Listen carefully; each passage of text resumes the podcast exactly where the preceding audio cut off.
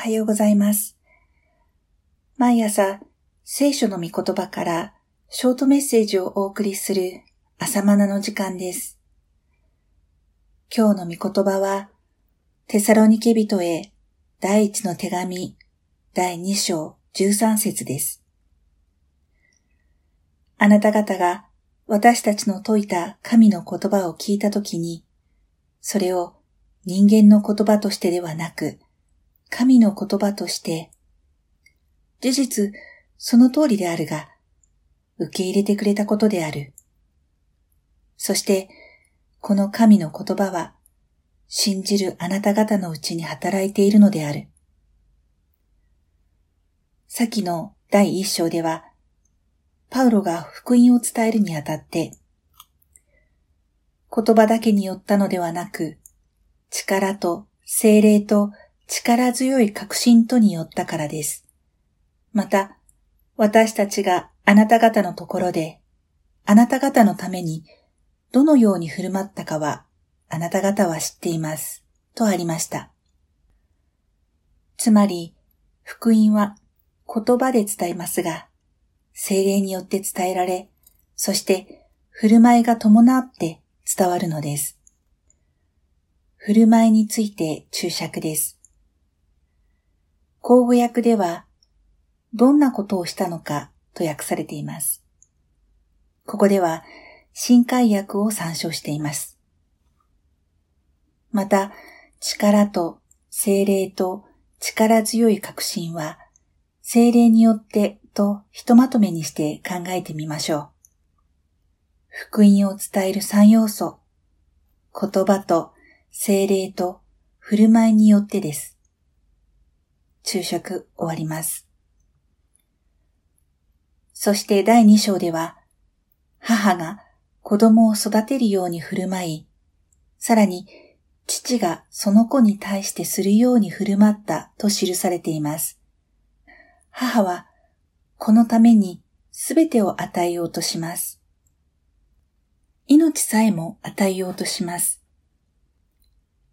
父は子に威厳を持って大切なことを命じます。そのような振る舞いが言葉と精霊の導きの中で福音を伝えることになるのです。そのようにしてパウロはテサロニケで福音を伝えました。そして3週間という短期間の伝道によって教会が誕生し、しかも迫害の中でも信仰を失わずに前進し続けることができました。一体その秘訣は何だったのでしょうか？もちろん聖書に満たされたパウロの伝統もその要因でしたが、冒頭の聖句はもう一つの要因を示しています。先ほどは伝える側が言葉と精霊と振る舞いによって伝えることを見ましたが、次はそれを受け取る側の要因です。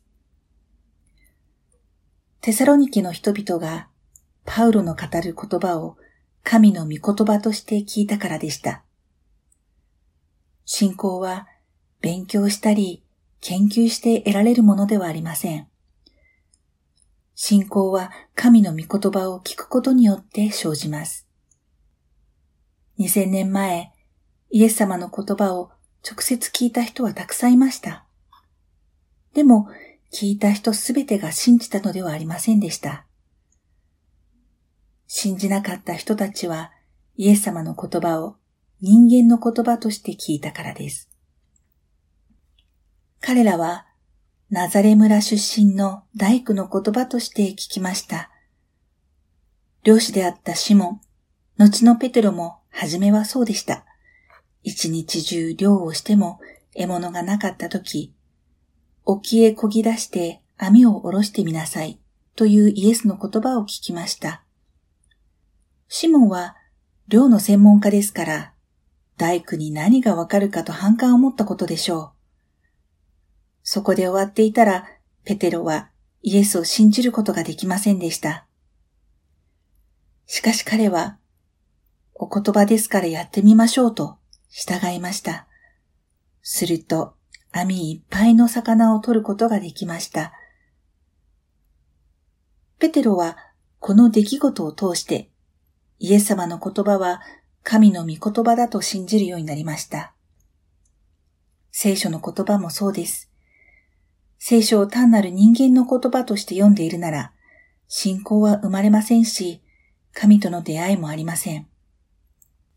知識や教養は深くなるかもしれませんが、信仰には至りません。聖書の言葉は神の御言葉であると信じて読むとき、素晴らしいことが始まります。これには精霊の助けが不可欠です。かつて私は信仰が行き詰まっている時代がありました。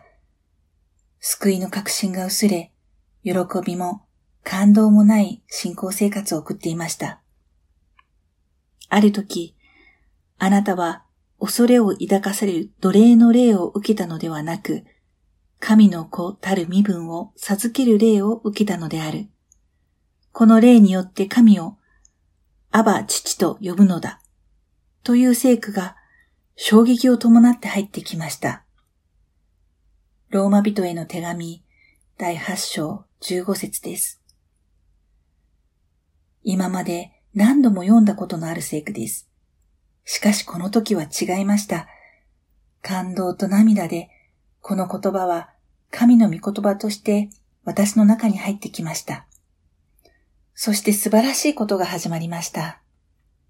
それまでの私にとって、神は失敗を見逃さない恐ろしいお方でした。私は神の顔色を伺うようにして慎重に生きていました。失敗しないように歩んできました。でも、この時、神は私の父だと分かりました。私が神を恐れながら生きている姿を、神は不憫に思っておられることが分かりました。天の父は、私の失敗を覆い尽くすほどの大きな助けの手を、いつも差し伸べておられるのだと分かりました。こうして、天の父への信頼と安心と愛で包まれました。恐れで動くのではなく、神の愛の中で大胆に動けるようになりました。思い切ってやってみようと思うようになりました。そして、印刷業として独立自営。その後、とうとう牧師にまでなってしまいました。精霊は、この御言葉をまさに神の言葉として受け取ることができるように導かれたわけです。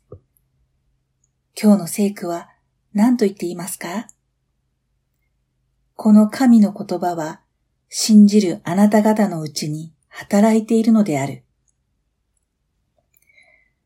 神の御言葉は信じる人の中で働き始めます。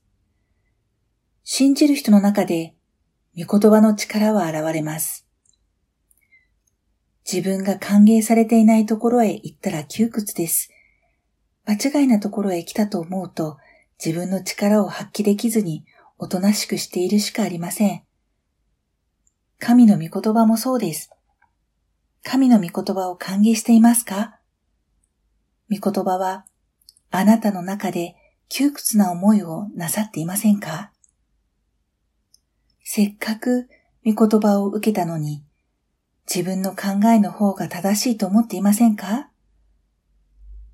そんなことでは、御言葉は私たちの中で働けません。御言葉は実力を発揮できずにおとなしくしているしかありません。信じるとは歓迎することです。ああ、よく来てくださいました。待っていました。どうぞ思う存分なさってください。私の心の中で自由になってください。自分の部屋のように使ってください。そんな心で、御言葉を歓迎しましょう。では、また明日。